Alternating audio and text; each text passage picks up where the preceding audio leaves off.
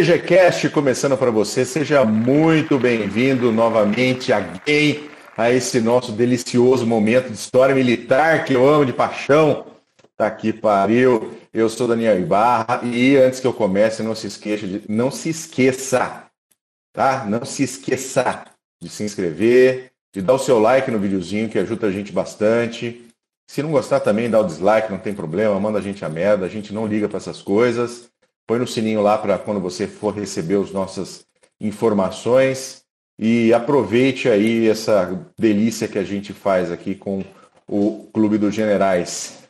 Hoje nós vamos falar sobre a queda de Singapura, uma das maiores vergonhas da história do exército britânico.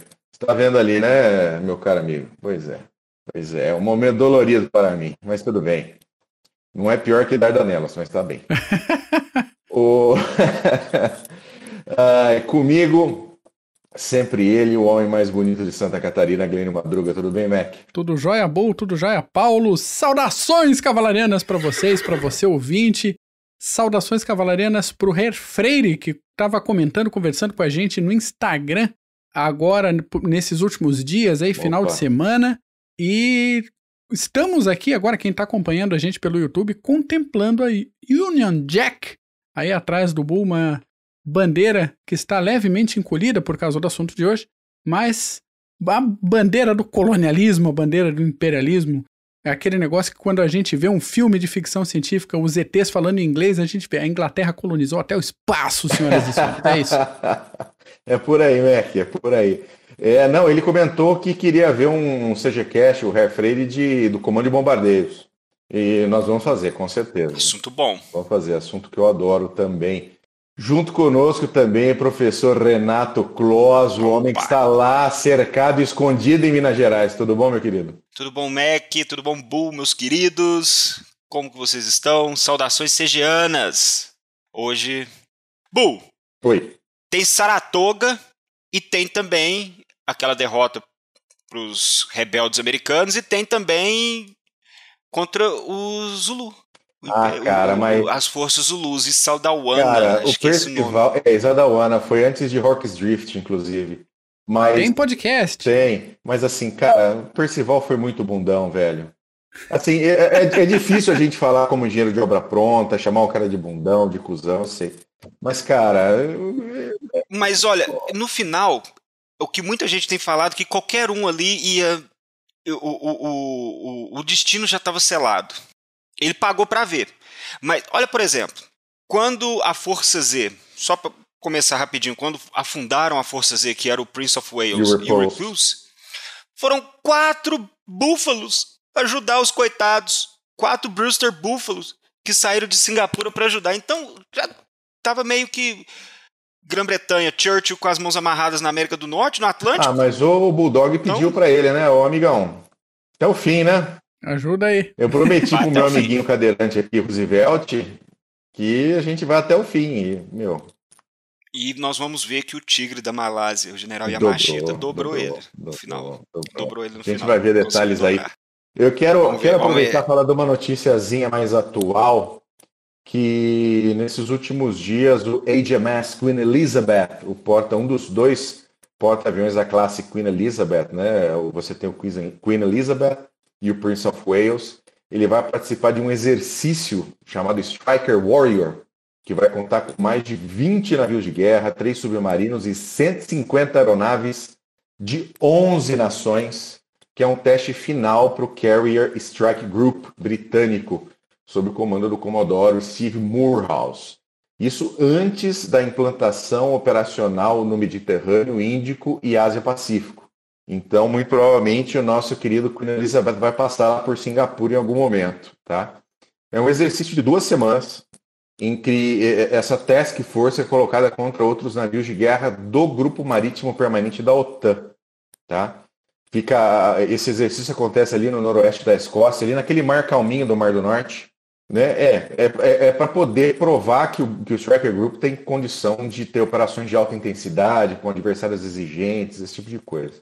O legal é que vai estar embarcado no Queen Elizabeth 18 uh, uh, F-35 Lightning tanto do Esquadrão 617 da UK, que Excelente. é o Esquadrão Dambusters, como também uh, do VMFA 211 dos Marines, né, que é conhecido como Wake Island Avengers.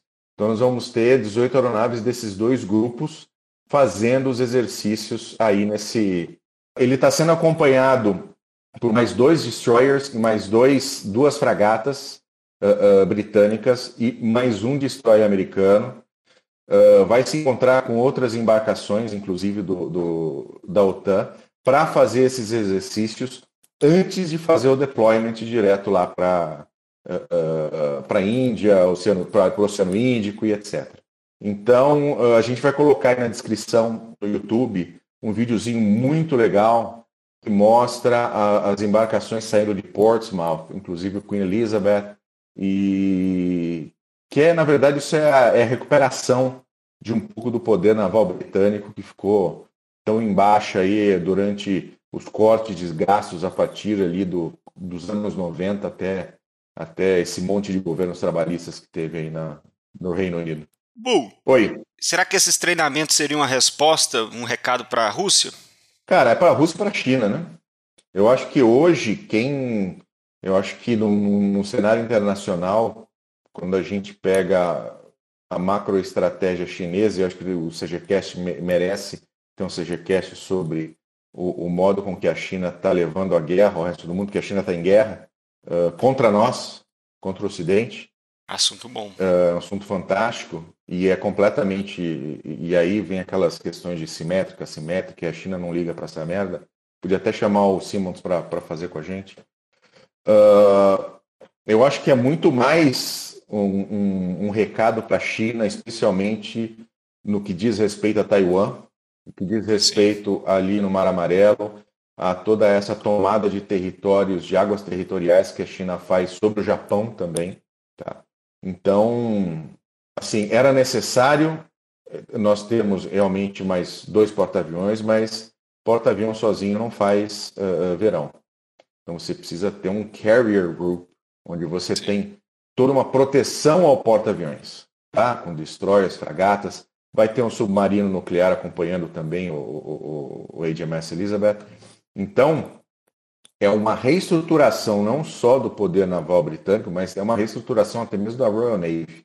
Agora, eu não sei, né, com, com toda a situação que existe hoje, até onde vai essa possibilidade, essa reestruturação. Assim, você olha para os destroyers que estão saindo, são novinhos em folha, cara. Então, são de última geração. E eu acho que vale a pena acompanhar os exercícios, eh, entender os resultados e esperar para ver como vai ser essa projeção de poder da Grã-Bretanha, uh, especialmente uh, no Pacífico, especialmente ali no, no, no, Far East. Ótimo. Mostrar que a Royal Navy ainda. Cara, ela ainda, ela ainda, tá ainda tem, ainda tem muito para gastar, né, cara? É, tem. Uh. Se, se, porque assim, né? Vamos falar na Europa. A Alemanha morreu. A França morreu, né? A França tá fedendo. Tem tempo que tá fedendo lá. Assim, Portugal e Espanha já faz uns 500 anos que morreram. Você não tem uma, uma força de projeção uh, uh, de, de, projeção mundial militarmente além da Grã-Bretanha. Isso pelos últimos 100 anos, talvez. Sim. Mesmo com, com os franceses e as suas colônias, uh, mesmo com a Alemanha no, no, no seu, no seu momento nazista. você, não, você não teve, apesar da Inglaterra, obviamente, ter perdido toda aquela relevância que ela já teve como, como uma metrópole, como né, o grande império britânico que tinha terras a, onde o sol não se punha, né, o sol nunca se punha no império britânico. Uh, ela continua sendo um poder militar de, de extremo respeito, especialmente ali na, na, naquela área da Europa, e se ela precisa, ela projeta poder, assim como os Estados Unidos projetam poder. Obviamente que não existe comparação de tamanho de forças, não é essa comparação. Né? Existe inclusive uma piadinha entre, entre as marinhas americana e britânica, né? A marinha americana falou, nós somos a maior marinha do mundo. E o britânico falou, nós somos a melhor marinha do mundo. E é assim que funciona. Justo. Então, são duas marinhas Justo. que operam porta-aviões desde que existe porta-aviões. Né? Os britânicos foram os primeiros a fazer um, um ataque a uma base Exatamente. terrestre de, de dentro de um porta-aviões, que foi o ataque a Taranto.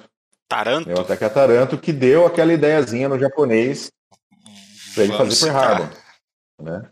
Cita Billy Mitchell, 20 anos antes, outro cara que morreu em desgraça, foi o primeiro a provar que poderia, através do poder aéreo, afundar um almirante, um almirante a, a americano, não foi? E ele provou, mas chamaram ele de louco. Foi? Oi?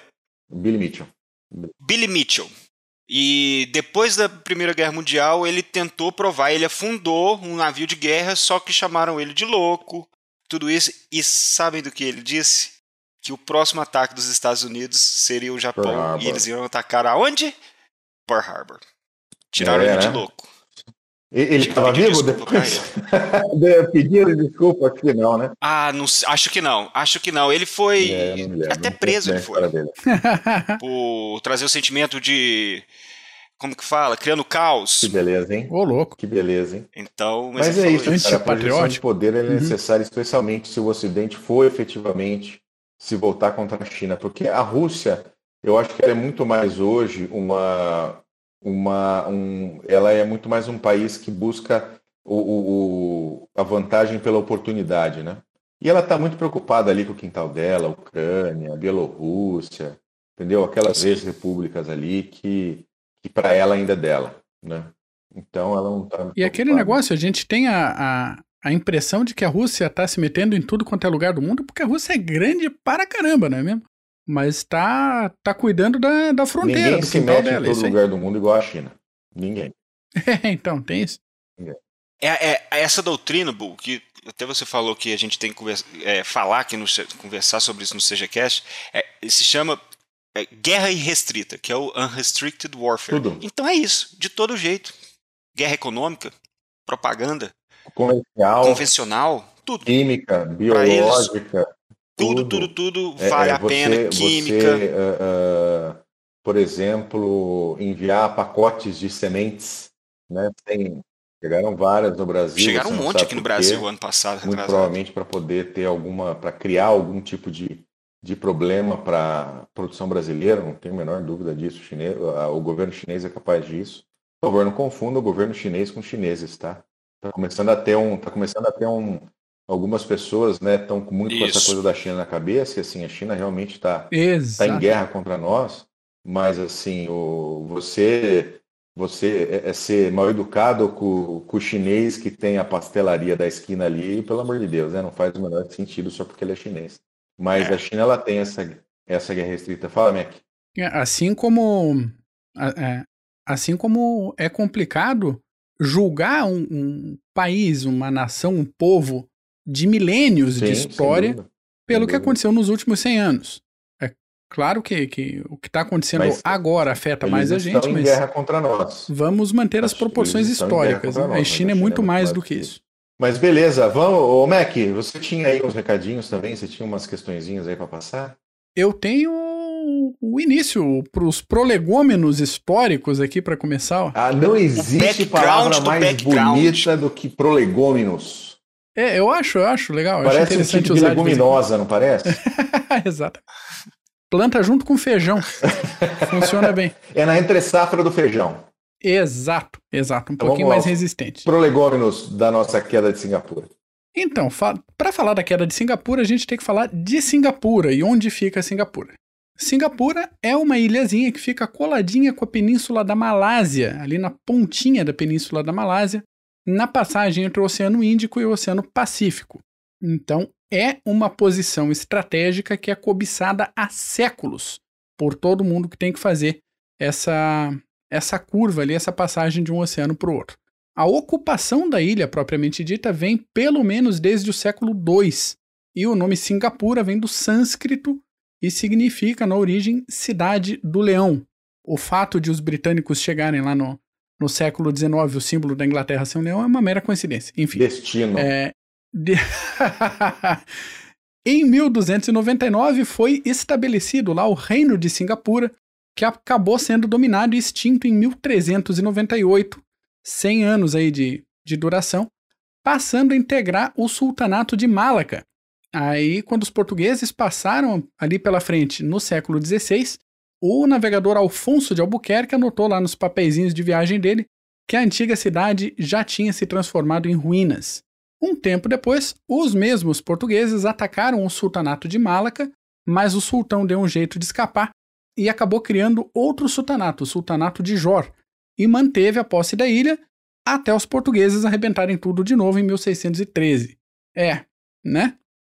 Depois disso, a região foi explorada pelos holandeses, mas de forma mais comercial do que com a posse da terra.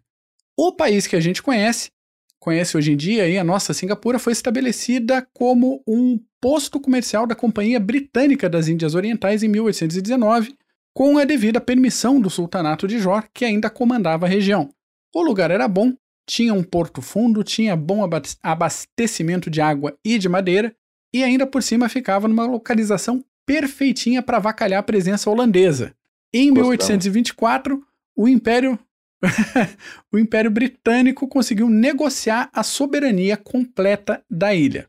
Avançando um pouquinho, na Primeira Guerra Mundial, o grande evento em Singapura foi um motim que aconteceu em 1915, porque os soldados ficaram sabendo de um plano para desdobrar esse pessoal, essa tropa, para combater os otomanos. O problema é, os soldados revoltados eram islâmicos e aparentemente isso ficou chato para eles de ter que sair dali e combater os otomanos. Eles mataram vários civis e alguns oficiais britânicos em Singapura, mas veio tropa tanto do sultanato de Jor quanto de Burma e essas tropas acabaram com a revolta. Depois da primeirona, o governo britânico resolveu investir para construir uma base naval de verdade na ilha, já pensando numa ação de deterrência contra o Império Japonês. E aí o Paulo vai, vai puxar agora o, o Japão vinha se esticando pelo Pacífico já. A base ficou pronta em 39, tinha na época a maior doca seca do mundo, o terceiro maior deck flutuante do mundo e reservas de combustível grandes o suficiente para abastecer toda a Royal Navy por seis meses.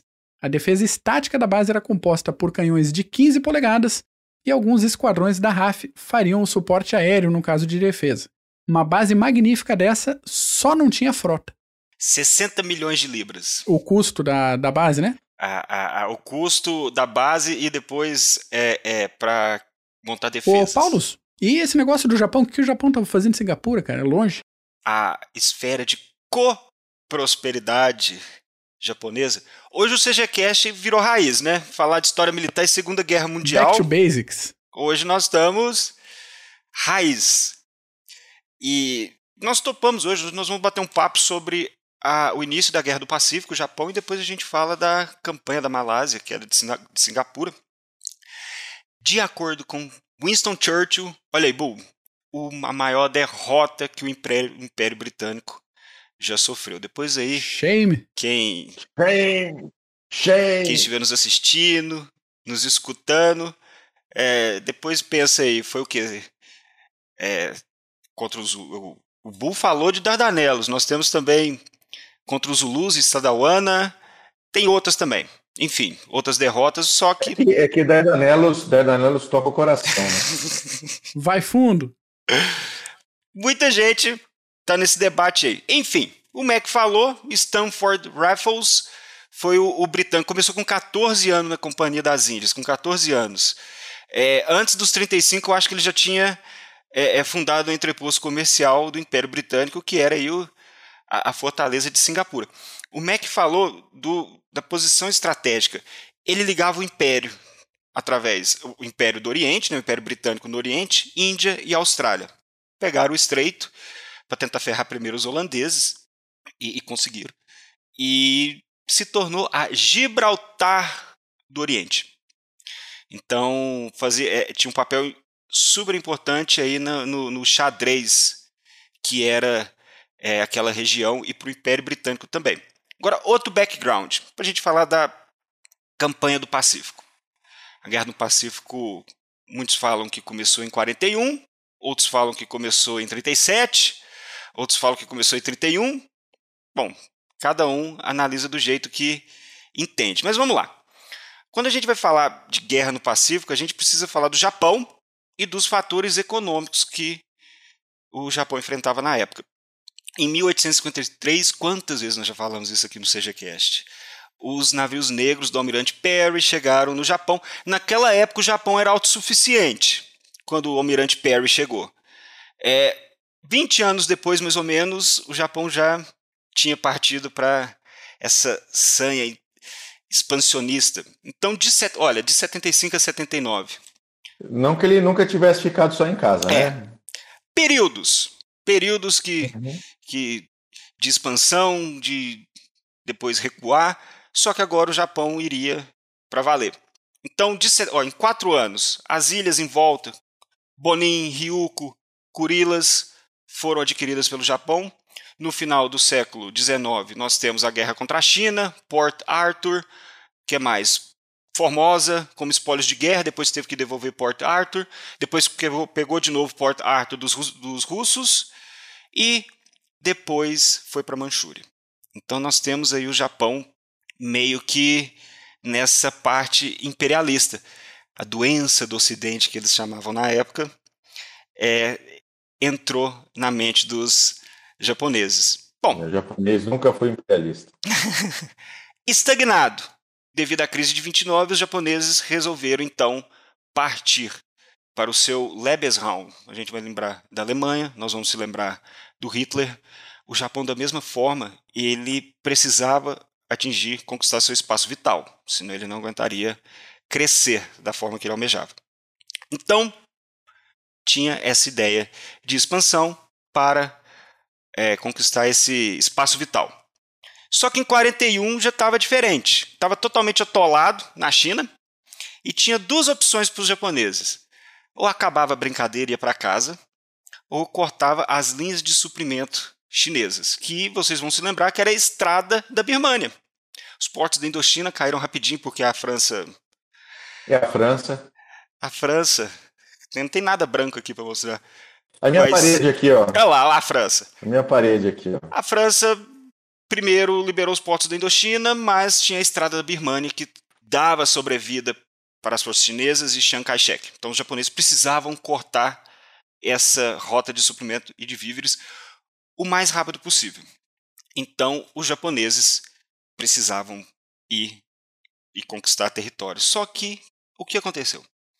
É, quando a, a Indochina caiu, na verdade a França caiu, os japoneses invadiram a Indochina e isso aumentou ainda mais as sanções americanas sobre o Japão. Isso já vinha de tempos, desde os anos 30. A briga dos americanos e britânicos contra os japoneses na China. Quem que teria o parcela maior que poderia explorar? E esse aumento das sanções, congelar os créditos, os bens dos japoneses, isso foi uma declaração de guerra para o Japão. Ou seja, o Japão poderia agora ou ir para a guerra e conquistar o seu direito ou encarar a ruína econômica. Quantas vezes nós já falamos de japoneses aqui, eles não iam encarar a ruína econômica. Então eles foram para o pau, foram para é, Eles podiam baixar as calças vamos... também, né, Paulo? Baixar as calças e Ajoelhou. Ajoelhou, rezar, um Pai Nosso. Né, um... E uma coisa que eu, eu sempre gosto pra, de citar. Com certeza. E, olha só, eu gosto muito de citar Tucídides. Uma vez ele citou que quando o motivo para entrar em guerra é fútil, é melhor você ir até o final. Porque vai sobrar para o seu lado. E foi o que aconteceu com os japoneses. É, se, quanto mais fútil não foi declarado, atacaram, quanto mais fútil é mais a probabilidade de você ter que ir até o final para você não ser destruído. Então, antes da gente começar e vai falar, a gente, nós vamos citar Pearl Harbor porque tem que ser citado. Tem, tem que, que, falar. Tem que rir um pouco. É, tem que falar. Mas é uma coisinha apenas. O, o Japão, ele precisava então, ele precisava ir para a guerra para conquistar esse espaço vital e sustentar sua indústria. É, o Japão ele só conseguiria fazer uma guerra limitada, porque ele poderia atacar as possessões americanas e britânicas na região, mas ele não poderia atacar o, o território americano e britânico. E isso transforma a guerra do Japão em limitada, não uma guerra total. Então, é, aconteceu a mesma coisa contra os chineses em 1894, 95 e 1904, 1905. A diferença é que nessas duas vezes o Japão conseguiu usar seu poder naval de forma estratégica. Ele conseguiu evitar que a guerra se transformasse em guerra total e que sobrasse para o Japão, porque estava ali do lado. Então ele conseguiu usar esse trunfo. E agora, com os americanos e os britânicos? Será que eles conseguiriam fazer? Olha a ideia dos japoneses. De Yamamoto. Vamos falar do Yamamoto. É, Grã-Bretanha estaria fraca o suficiente para desafiar os japoneses, então poderia expandir na região e os japoneses tentariam então entrar numa guerra de exaustão defensiva e criar um acordo com os americanos. Era essa estratégia, mais ou menos, dos japoneses. Deu tudo errado. Do início ao fim, deu tudo errado. O Japão, ele achava que se isolasse Singapura dos britânicos e Manila dos americanos, isso manteria os americanos e britânicos longe o suficiente para ele consolidar todas as suas defesas na, no, na área do Pacífico. E a guerra para os japoneses era a partir dos aeródromos. Expandir os aeródromos para poder expandir o raio de ação da marinha japonesa. Então era essa a ideia, não era a busca pela guerra, a, a batalha decisiva. Só uma, uma perguntinha. Disso. Alguma Sim. coisa que lembra essa atuação da China de uns anos para cá? De aterrar tudo que é atol e fazer base aérea em cima? Fazer uns porta-aviões inafundáveis? É, onde que a gente já viu isso, né? Pois bem. Exatamente. Então a história se repete. E era essa a tática. Quando os japoneses atacaram a península da, da península Malaya, aquela parte toda da Malásia, eles foram atrás dos aeródromos. Eu quero aeródromo para poder conquistar e botar os meus aviões para partir para o próximo aeródromo, destruir o próximo, conquistar e isso vai. Então, é, queriam uma guerra de exaustão contra o, os americanos e os britânicos. Aí vem Pearl Harbor, dia 7 de dezembro de 1941. Tem que citar Pearl Harbor porque foi o. Porra. É, foi um tiro no pé dos mais espetaculares que uma nação poderia ter dado para entrar em guerra. Então, rapidinho, vamos pensar de um lado. Nós temos o Japão, que a única esperança era uma guerra de exaustão contra os seus inimigos, e do outro lado, vamos falar dos Estados Unidos uma nação onde a população não queria entrar em guerra, mas o líder talvez entraria, no caso, o Franklin Roosevelt. Então, o que o Japão teria que ter feito? Poxa, vamos dar o primeiro passo, estabelecer uma condição de exaustão que leva os americanos a declarar guerra contra a gente. Quem sabe se os americanos declararem guerra, a população pode ficar contra. Lembra? Vamos lembrar do Vietnã, que a população americana, o que, que eles fizeram? Não, e lembrando, e lembrando que a declaração de guerra tem que ser aprovada pelo Congresso. Ou seja, Exatamente. uma situação onde fosse uma guerra limitada, como você falou, Manila, algumas posições americanas do Pacífico, poderia não ser o gatilho para que o Congresso americano uh, uh, aprovasse uma declaração de guerra. Agora, podemos estar completamente errados, é só pensar nas Falklands, tá? Mas, Bull, isso que você falou é correto. É, uma coisa que o, o, os japoneses achavam era que se caso os americanos topassem é, declarar guerra, vamos declarar guerra aos japoneses, sem os japoneses terem atacado Pearl Harbor, provavelmente o Congresso não passaria e os americanos teriam o sentimento de que, olha lá, tá indo para a Ásia para ajudar britânico e chinês, olha lá. Não, não é interesse americano. Então poderia ocorrer isso. Mas aí os Estados Unidos fizeram totalmente o Perdão, o Japão fez exatamente ao contrário atacou o, os Estados Unidos de forma não declarada e trouxe toda a população americana e os Estados Unidos para a guerra. Então, quem que vibrou com isso? Churchill. Primeira pessoa. Quando acabou Pearl Harbor, a primeira coisa que Churchill falou é: agora eles estão do nosso lado. Não é?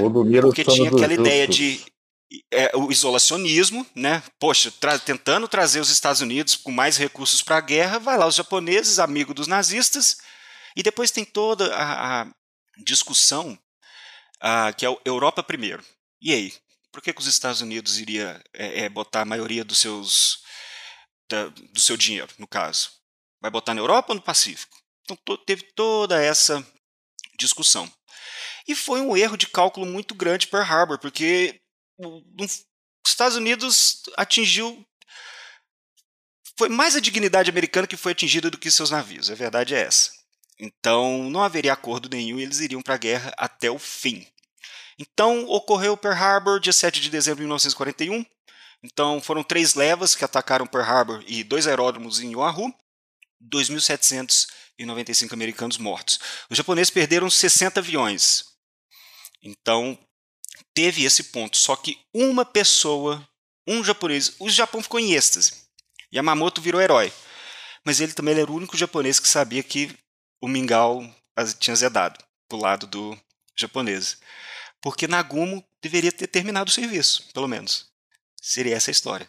Então, é, esqueci o nome agora do, do, do, general americano que quando foi depois do ataque a Pearl Harbor chegou lá a primeira pergunta que ele fez é por que, que eles não terminaram o serviço seria o mínimo não precisava nem conquistar termina o serviço põe fora de ação a a base junto com o poder naval americano do Pacífico e não fizeram isso e não tinha nenhum porta-aviões então Yamamoto sabia Yamamoto era um exímio estrategista naval. A Yamamoto, o Yamamoto tinha estudado nos Estados Unidos, né?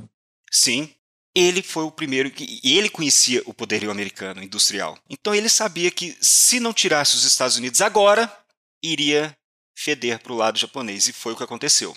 Então Fushida falou para o Yamamoto, olha, aconteceu isso, isso e isso. Fushida estava bem preocupado porque realmente ele achou que não foi um, um, um ataque perfeito e era para Nagumo ter, o almirante Nagumo ter terminado de vez com Pearl Harbor. Não terminou, voltou para o Japão, poderia ter atacado Midway, destruído Midway de vez também, não fez isso. Então selou o, a, a, o fato dos japoneses. E eles estavam naquela época com os ataques, vale lembrar que Pearl Harbor no dia 7, ao mesmo tempo eles atacaram Manila, bombardeios, ao mesmo tempo atacaram Hong Kong, a ilha de Davao e por aí vai.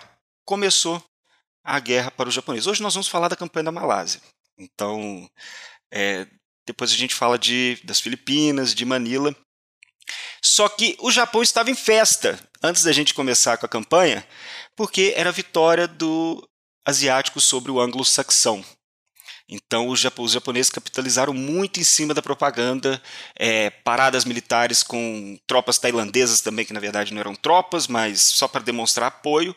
Mas logo depois a, a, o tratamento do japonês perante a população indígena, acabou essa paixão. Né? Então, vamos falar do. Exatamente. Hong Kong, Malásia e Singapura. Hong Kong já estava fadado a se ferrar, porque não tinha aeródromo, tinham apenas seis batalhões de, batalhões de infantaria e uma força de voluntários. Então, o, o vice-almirante Minei. Chegou, levou. Oi? Chegou, levou. É. Ali cercaram, no dia 8 cercaram Hong Kong é, no dia 18 invadiram e no Natal, 24 para 25, os britânicos se renderam. Então, isso é interessante, porque eram tropas do Império Britânico, tinham muitos canadenses que defenderam Hong Kong. Da mesma forma que muitos indianos e australianos defenderam Singapura. Então, Hong Kong foi, foi a vez dos canadenses. Nessa mesma época, ah, só para citar, quando Hong Kong caiu, ocorreu, no caso, como nós já falamos várias vezes aqui, o início da ocupação e pilhagem, matança e estupros em massa. É, até a gente fica lendo isso no caso que os japoneses fizeram em Hong Kong, fizeram em Singapura também, mataram todos os pacientes dos hospitais a baionetas, quem tivesse em sala de operação morria do mesmo jeito, estupraram todas as freiras e todo mundo que era europeu entrava nessa. Ou na faca ou na rola. Isso. E, e, e, isso se tornou um padrão em todas as. Isso já era um padrão na China. Vamos lembrar do estupro de Nanquim. Então isso se tornou um padrão. Mas algum, eu lembro de um autor que ele falou assim: ia depender muito do comandante no dia. Às vezes o comandante está de bom humor, não, não vamos fazer nada. Se o comandante estiver puto, mata todo mundo e por aí vai.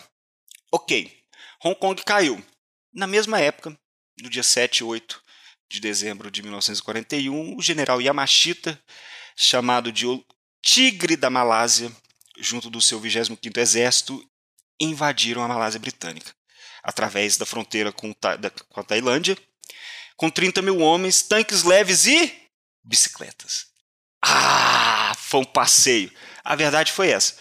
É, Percival, General Arthur Percival, herói de guerra da Primeira Guerra Mundial, vamos lembrar, herói da Primeira Guerra Mundial, ele achava, ele estava confiante de que daria para segurar a defesa da Península Britânica, da Malásia Britânica, porque além da selva, a proporção era de três britânicos para um, para um japonês.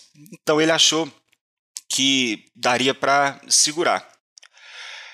Mas eles não esperavam com o treinamento dos soldados japoneses, enquanto os britânicos carregavam todos os equipamentos e dependiam muito do transporte motorizado, os japoneses iam de bicicleta e chinelo. Então, essa progressão que os japoneses fizeram na Malásia foi. A campanha era para durar 150 dias, durou 70. Para vocês verem o, a, a, a rapidez, a velocidade do avanço japonês. Só deixa eu fazer um pontinho aqui sobre o Sim. Yamashita. Ele foi adido militar na Suíça e na Alemanha, quando ele era mais jovem. E ele arrumou encrenca com todo mundo. Ele arrumou encrenca com o Tojo, porque ele defendia a supremacia do poder imperial sobre as, os comandantes das Forças Armadas, mas também arrumou encrenca com o imperador por querer pegar leve com os oficiais de uma rebelião que aconteceu em 36. E assim, pô, quer passar pano pros caras, não quer, então o imperador ficou meio, meio ruim com ele. Apesar disso, em 40 ele integrou uma missão mais ou menos secreta e se encontrou com a dupla sertaneja mais famosa da primeira metade do século XX, Adolfo e Benito, para combinar esses essa parceria do Japão aí com a, com a Alemanha e com a Itália. Que é uma parceria mais bunda da história, né? Sim. Muito sim. obrigado, Total. aliás. O Tojo fudeu o Yamashita no final, né? Claro. Yamashita virou um herói de guerra como o Yamamoto tinha uh, virado também. O que, que o Tojo fez? Mandou pra Manchúria. Mandou pra Manchúria. O, o, você falou, Mac, ele, o Yamashita foi um dos percussores e um dos maiores defensores da modernização do exército japonês através dos tempos de intercâmbio. Então, tentou. É, é, e, poxa, a gente fala de japonês é, é do, da campanha do Pacífico, geralmente a gente escuta Pearl Harbor, depois entra talvez uma coisa falando das Filipinas e já vem para Guadalcanal. Midway, Guadalcanal, aconteceram mu muitas coisas nesse início. E a rapidez, essa máquina de guerra japonesa, é, eles treinaram guerra na selva na ilha de Hainan, ali no sul da China, onde hoje é a base de submarinos da, da Marinha Chinesa. Então eles estavam preparados. Quem entendia disso só rapidamente, os indianos trouxeram seus próprios transportes motorizados. Os britânicos não tinham, mas os indianos sabiam como que era a situação na selva. Então, os britânicos dependiam muito disso e, em termos de logística, os japoneses deram é, é uma lavada. Então, a campanha começou, a campanha da Malásia começou com três ataques, esse através da Tailândia, tiveram dois desembarques em Singora e Patani. E um eixo tem uma cordilheira no meio da Malásia, a gente coloca um mapa, o Mac, o Mac vai colocar para a gente. Uma cordilheira, então a progressão veio pelas duas costas, que era onde havia comunicações. O, aí que vem outra situação que solapou e muito a moral dos britânicos nessa parte da guerra, que foi o afundamento do Prince of Wales e do Repulse. Então, era chamada de Força Z. Churchill mandou no final de novembro, chegou em 2 de dezembro em Singapura, para servir como deterrência. Falou: olha, com essa Força Z aí, os japoneses vão pensar duas vezes antes de atacar. Só que não foi o caso. É, a Força Z estava. Existia a Operação Matador, que era se caso os japoneses invadissem a Malásia, eles atacariam as cabeças de praia, o desembarque. Não deu nem tempo. É, Tom Phillips, Sir, Sir Tom Phillips, que era o comandante da Força Z, ele recebeu uma informação falsa de que tropas japonesas estavam desembarcando em Kwantan, que é bem na metade da península. Ou seja, ele pensou: se esses putos desembarcarem, eles vão cortar a retirada das forças britânicas. E aí já era. Não foram os japoneses que mandaram essa mensagem, foram os britânicos é, búfalos invadiram uma parte da praia, nessa, nessa região de Quantam, e explodiram várias minas terrestres. Logo, eles acharam que estava havendo outro desembarque japonês, e foi aí que o Repulse da Primeira Guerra Mundial e o Prince of Wales, moderno, couraçado, entraram nas garras da força da marinha japonesa e de seus aviões. E foi uma luta em glória. Como eu citei, foram apenas quatro Bu Brewster Búfalos que tentaram salvar a Força Z. Lutaram até o final. E interessante que. Interessante não, mas depois de ter afundado os, os dois navios de guerra, os japoneses sinalizaram em inglês: o serviço está pronto, agora vocês podem continuar com o de vocês. Para os destroyers que estavam tentando resgatar os feridos. Então o japonês estava tava do topo na época, tudo dando certo. Lógico, Yamamoto outros tinham percebido da merda que eles tinham feito. Então, essa perda foi uma perda enorme, porque selou o destino da fortaleza de Singapura e mudou a balança de poder naval no Pacífico até então. Então não tinha mais forças americanas lá e britânicas também não. Aí continuou a campanha da Malásia. Foi uma campanha de retirada por parte dos britânicos. Eles só paravam de recuar com os ataques aéreos ou para tentar fazer alguma defesa.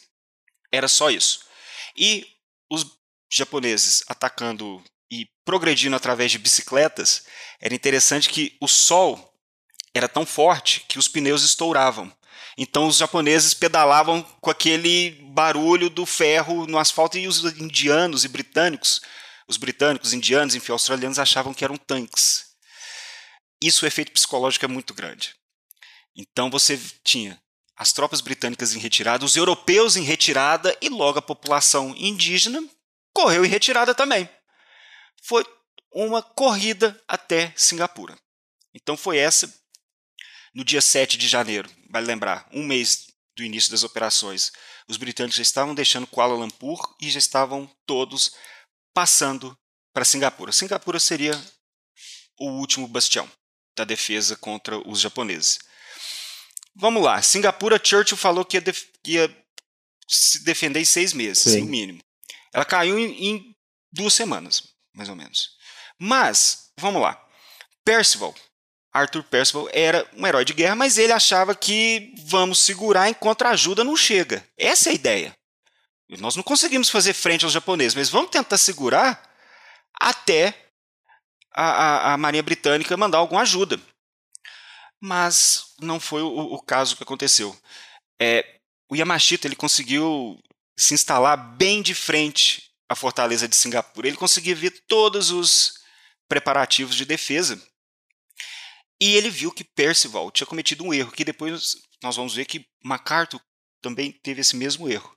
Concentrou todas as suas forças no estreito para encontrar os japoneses. Isso no final foi um erro muito grande, porque ele não tinha mais reservas para lutar na hora do vamos ver.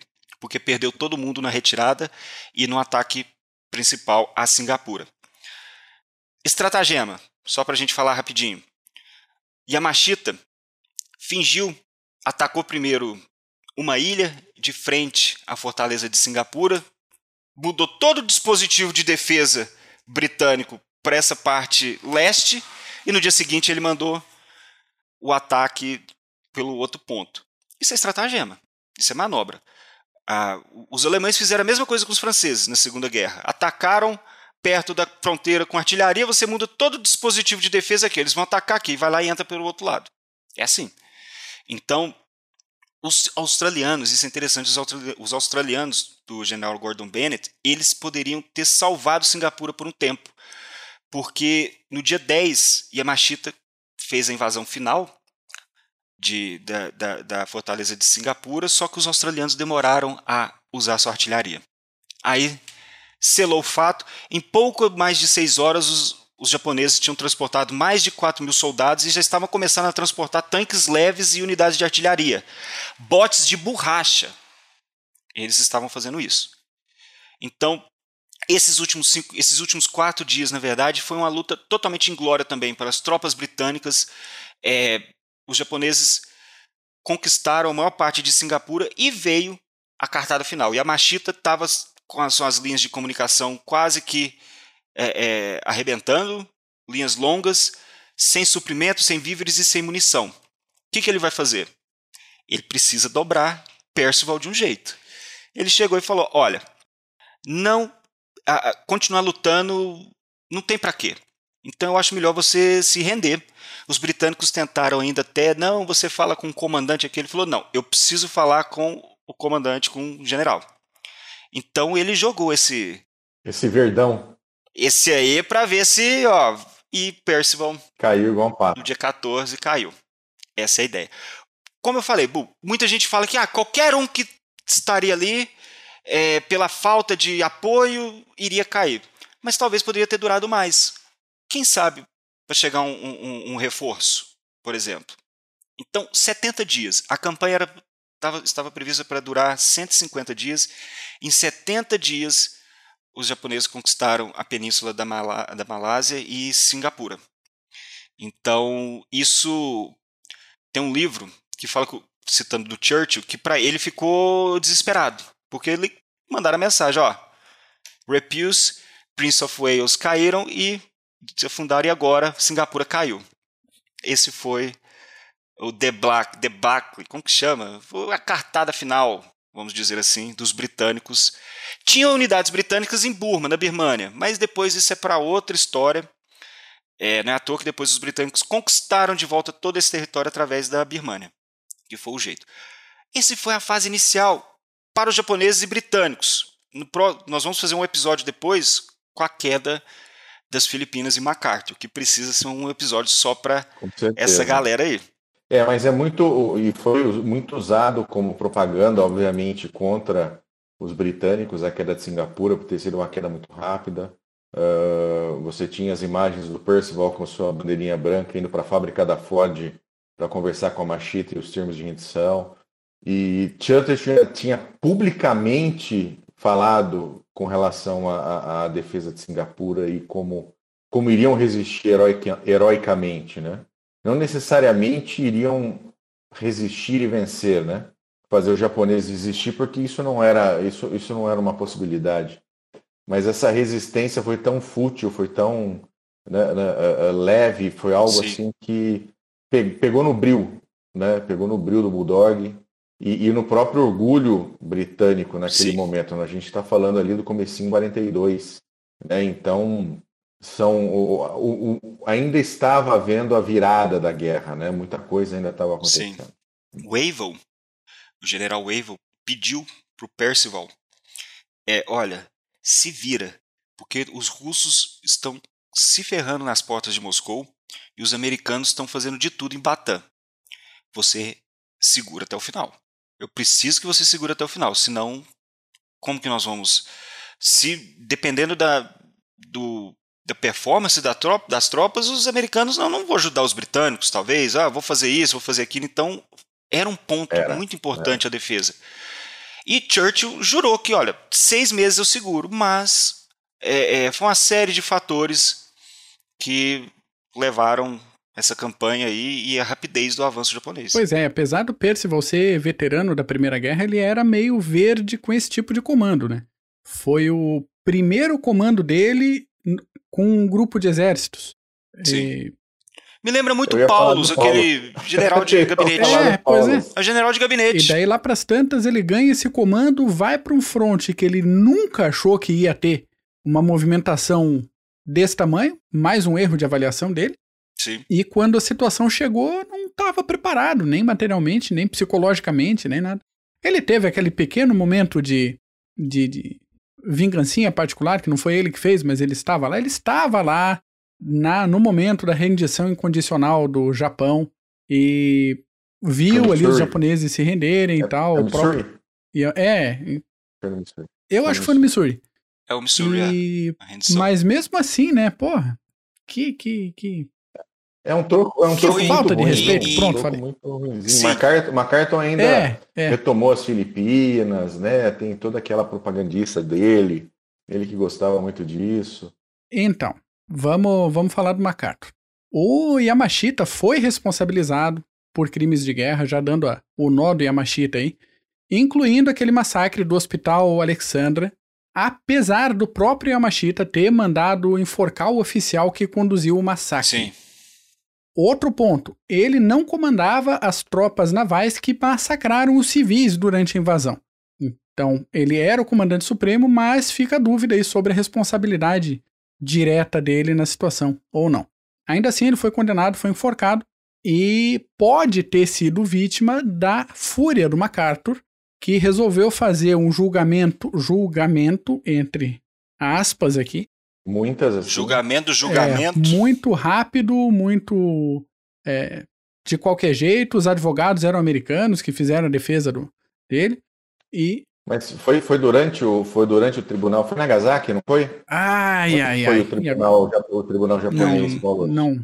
Porque, ouvinte, não, teve, teve, teve um tribunal penal como teve em Nuremberg, teve também teve, teve. no Japão. Uhum. Eu só não me lembro agora a cidade. O Mac vai botar aí piscando qual é o nome da cidade certa. Exatamente. E daí, Mas teve também um tribunal penal. Foi durante também o, o tribunal penal na Ásia? Foi nesse rolo aí. E ele, o Yamashita foi condenado e o Masaru Roma, que conquistou as Filipinas e botou o MacArthur para correr, também correr. foi condenado nesse negócio.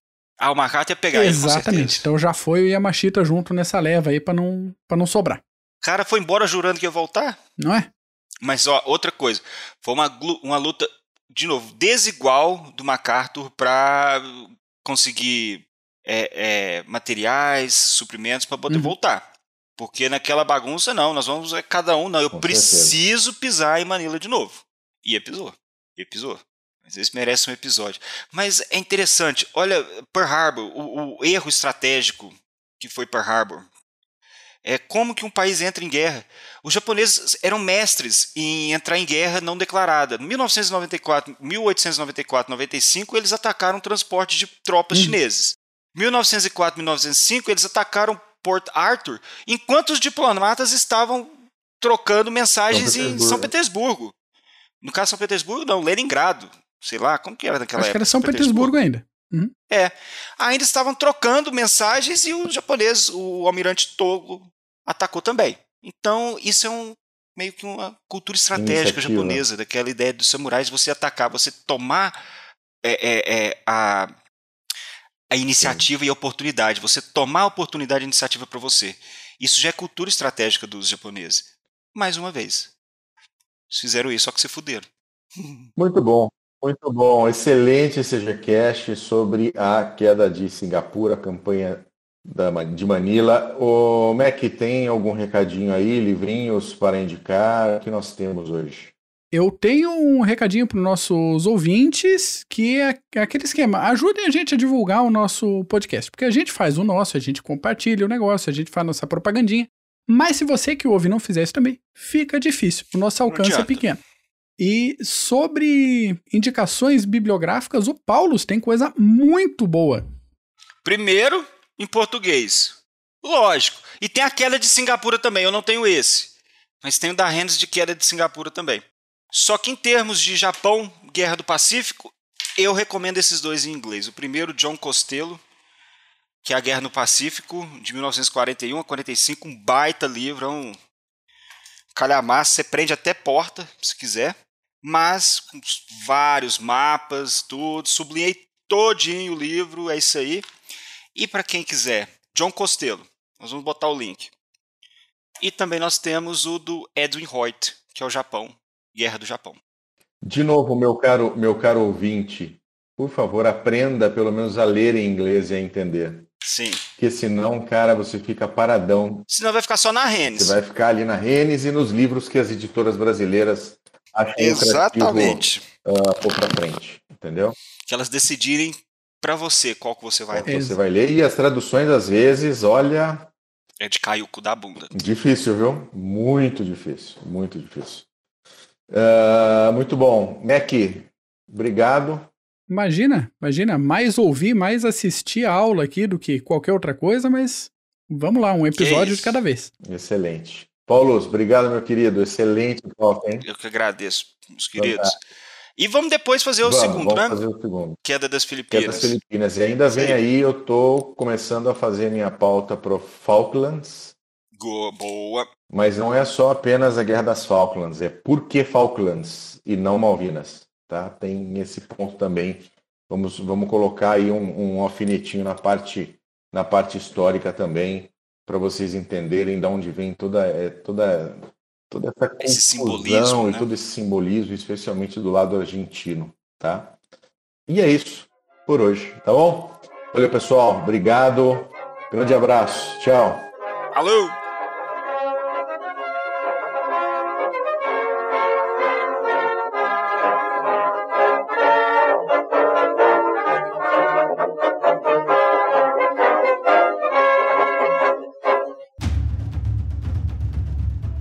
Processo de internacionalização das empresas vem colocando cada decisão institucional à prova. E para ter destaque nesse cenário cada vez mais dinâmico, é necessário que o profissional compreenda questões políticas, geopolíticas, estratégicas, diplomáticas, jurídicas, sociais e éticas.